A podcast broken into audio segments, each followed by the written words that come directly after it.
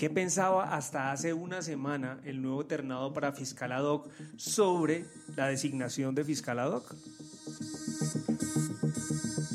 Yo soy José Guarnizo, editor general de semana.com y junto con José Monsalve, editor de justicia de la revista, y Astrid Suárez, eh, periodista política, analizaremos el tema más importante del día. Hoy es lunes 10 de octubre y les damos la bienvenida al diario. Pues este lunes el presidente Iván Duque anunció nuevamente la terna para nombrar fiscal ad hoc y solo hay un nuevo nombre. Se trata del ex viceministro de Justicia en el mandato de Uribe, Gilberto Orozco Orozco. Astrid, usted encontró que él justamente hace una semana se refirió, incluso en términos negativos, eh, sobre la designación de fiscalado. ¿Qué fue exactamente lo que dijo? Pero en principio, digamos, ¿dónde lo dijo? Bueno, José, él fue invitado en el programa La Voz del Derecho un programa que hace el ex magistrado de la Corte, José Gregorio Hernández, eh, y que fue transmitido el 7 de diciembre. En una larga conversación que duraba una hora y media, eh, analizaron los 100 días del presidente Duque y pues dentro de esto también estuvo eh, la terna del fiscal ad hoc. él pues no estaba de acuerdo Gilberto Orozco Orozco con que se necesitara un fiscal ad hoc porque aseguraba que quien debía coger las riendas del caso era la vicefiscal. Escuchemos lo que dijo. Sobre, el tema de la terna, eh, hay opinión, eh, muchas opiniones. La propia ternada, la doctora Cabello, eh, planteó la discusión. Mm, en juicio de muchos, no se trata de un cargo, es una especie de conjuez para el caso específico. Eh, el fiscal ad hoc asumiría una función, mas no él ejercería un destino dentro de la estructura del Estado, dentro de la nómina formal del Estado. Esa es una discusión. Yo respeto mucho la opinión del doctor Ramiro y, por supuesto, yo no, me atrevo a asumir una postura inflexible sobre el tema. De hecho, pues eso provocó la renuncia de la terna de la doctora Margarita Cabello y la Corte, en su buen criterio también, eh, retornó, como lo llamó, la terna al gobierno para que el gobierno la recomponga. Pero lo que yo creo fundamentalmente es frente a este tema, es que el entuerto lo creó la Corte. En mi concepto, no se puede imaginar una institución para resolver un impasse que no esté reglado o en la ley o en la Constitución. Y esa figura no existe la figura en, el universo jurídico de la nación. Eso no existe. Y la Corte ideó la fórmula y provocó la discusión solicitándole al presidente el envío de una terna. Pero por la dificultad que, se presenta en las circunstancias. No, no, es que la dificultad está resuelta. el fiscal con una serie o con unos conflictos de interés. o bien esa dificultad está resuelta. Siempre se ha dicho que frente a los impedimentos del fiscal actúa la vicefiscal general. Y eso sí está previsto en la legislación colombiana. Pero es subalterna del fiscal. Pero ¿por qué no creer en la Por, ¿Por qué no creer en la persona? ¿Por qué no creer en la rectitud de la vicefiscal? ¿Por qué? Por una desconfianza sobre su, sobre su autonomía dañada por su dependencia o no del fiscal general, tiene que conducir a un abismo, porque lo que ocurrió fue eso, saltamos al abismo. Verán ustedes que esta es la madre de todas las fuentes de los fiscales ad hoc en el país, porque ya está claro que el fiscal ad hoc no puede ser receptáculo de todas las causas en las que el fiscal esté impedido. el fiscal se va a impedir en muchas otras causas y para cada impedimento habrá que designar un fiscal ad hoc. Qué gran galimatías y qué caos se va a crear en el país. Bueno, pues aquí vemos a Gilberto Orozco Orozco, quien fue esta tarde, este lunes, designado en la terna de fiscal ad hoc, diciendo justamente, José, que no cree en la designación de fiscal ad hoc, de hecho lo llama un entuerto, dice que eso no existe en el universo jurídico de Colombia, pero hoy sorprendió cuando fue eh, nombrado en esa terna, eh, agradeciéndole al presidente Iván Duque que lo hubiesen nombrado, pero en el fondo, o tal como lo dijo en este programa hace unos eh, ocho días, pues él no cree en eso y cree que quien debería investigar estas líneas de investigación en el caso de Odebrecht debería ser la vicefiscal María Paulina Riveros. Sí, José, efectivamente escuchamos al doctor Gilberto Orozco, del cual, digamos, no hay mucho conocimiento a nivel nacional Em, pero las declaraciones son muy expresas y son muy frescas. De hecho, dado que él se refiere al momento en que la, Corte devolvió la terna eh, a la Corte Suprema, podemos deducir que las declaraciones son o del jueves mismo en que ocurrió esto o si acaso del viernes pasado. Es decir, son declaraciones muy, muy recientes en las que él manifiesta que la Corte creó un caos y que se ha generado un galimatías con la fórmula del fiscalado de la que él ahora hace parte.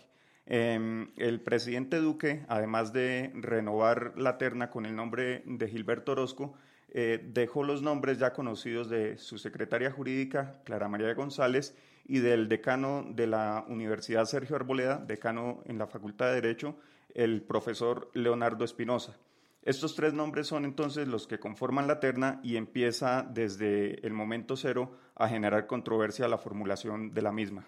Exacto, podemos eh, intuir, antes de que hablemos un poco, Astrid, sobre quién es Gilberto Orozco Orozco, de acuerdo pues, a lo que usted ha podido averiguar e investigar, eh, conserva de nuevo, digamos, un mismo rasgo, y es que son cercanos al uribismo, pero al mismo tiempo no son penalistas. Sí, efectivamente, son dos características que, sobresalen en esta terna viéndola en conjunto. Eh, ninguno de los tres ternados es penalista y esta es una característica que tiene particular incidencia eh, para el caso mm, del que nos ocupa, dado que el fiscalado que asumirá el proceso de Odebrecht muy probablemente tendrá que concurrir a las audiencias penales y sin conocer esta técnica pues es difícil que saque adelante. Eh, un proceso o una audiencia, mm, porque a diferencia del fiscal general, que tiene 5.000 eh, funcionarios que manejan esa experticia, no será eh, la misma estructura la que tenga si acaso el fiscalado estará acompañado por un equipo, pero de cualquier forma no de la dimensión de la Fiscalía General. Y el otro rasgo característico es que todos son, todos los ternados son marcadamente uribistas. Este es un asunto que eh, también será objeto de discusión cuando la Corte el próximo jueves, dada que ya se convocó a la sala plena extraordinaria, pues se ocupe de revisar estos nombres ternados. Claro, habrá mucha expectativa frente a esta decisión que tome la Corte Suprema de Justicia en su sala plena, primero porque existe la posibilidad y está también dentro de sus funciones que devuelvan la terna, si así lo consideran, o que definitivamente nombren un fiscal ad hoc eh, escogiendo de estos tres nombres. Astrid, pero ¿quién es Gilberto Orozco Orozco, ex viceministro de Justicia en el gobierno de Uribe, justamente cuando el jefe de la cartera era Valencia Cosio? Bueno, José, él nació en Villanueva, La Guajira.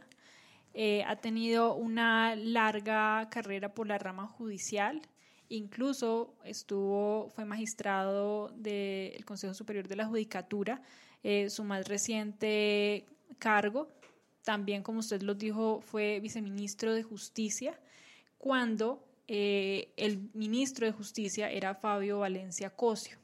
Su estadía en el, en el, Ministerio de Justicia fue corta, él asumió en julio de 2008 y renunció en enero de 2009. Esto porque eh, la tarea más, más importante que tenía era impulsar una reforma a la justicia, pero en este momento se hundió y después de eso él dejó el cargo. También pues ha sido, ha tenido una larga carrera, por ejemplo, eh, como abogado de la Oficina Jurídica del Ministerio de Minas y Energía, abogado de la Oficina Jurídica del Ministerio de Trabajo y Seguridad Social, pero como lo decía José, él nunca se ha encargado de asuntos penales, eh, más bien ha estado más pendiente del Ejecutivo y ha liderado procesos también con, con, el Congreso, como cuando estuvo en el Ministerio que en ese momento era eh, del Interior y de Justicia. Por tanto, por eso era que le tocaba también impulsar estos programas.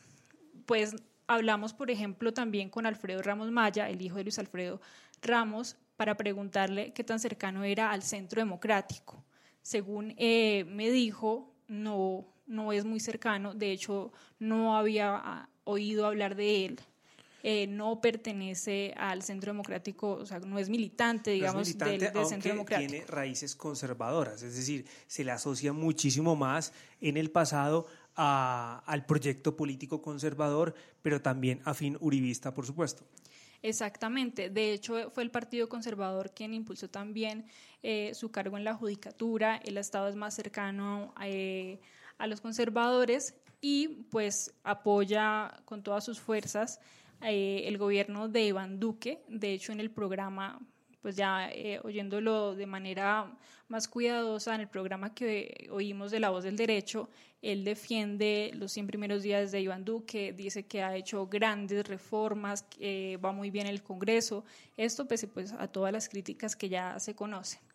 Eh, también pues ha sido profesor de la Universidad Sergio Arboleda eh, y pues esto también ha, levantado pues porque no es el único que ha sido que pues tiene relación con la Sergio Arboleda. Pero entonces podemos parar un segundo y escuchar eh, al exministro Fabio Valencia Cosio, quien trabajó con, con Gilberto Orozco. Pues mira, él, él, venía, cuando hablamos del ministro, venía de la rama. Él fue el presidente del Consejo Superior de la Judicatura. Una persona que toda la vida ha estado vinculado a la rama judicial y al ejercicio profesional. Es una persona muy competente y pues que yo creo que tiene mucha experiencia en ese, en ese ramo. Bueno, pues escuchábamos al exministro Fabio Valencia Cosio diciendo que había trabajado con él, que era pues un jurista de, de, grandes calidades, de muchísima experiencia, pero vamos a escuchar aquí en adelante eh, a otro abogado que habló con usted, Astrid, sobre la designación de esta nueva terna y sobre todo eh, de la inclusión de Gilberto Orozco Orozco. ¿Con, quién hablaste, Astrid? Eh, hablé con el abogado Ramiro Bejarano, quien tiene muchas críticas e incluso fue quien compartió el espacio con Gilberto Orozco en el programa La Voz del Derecho, que fue el primer audio que escuchamos en el que él mismo pues renegaba un poco de la figura del fiscal ad hoc tiene muchas críticas, escuchemos a Bejarano. Aceptar, porque eh, el nombre del doctor Orozco, eh, en primer lugar, es un mundo. Yo el viernes pasado estuve en un programa de una emisora virtual que se llama La Voz del Derecho del doctor José Gregorio Hernández.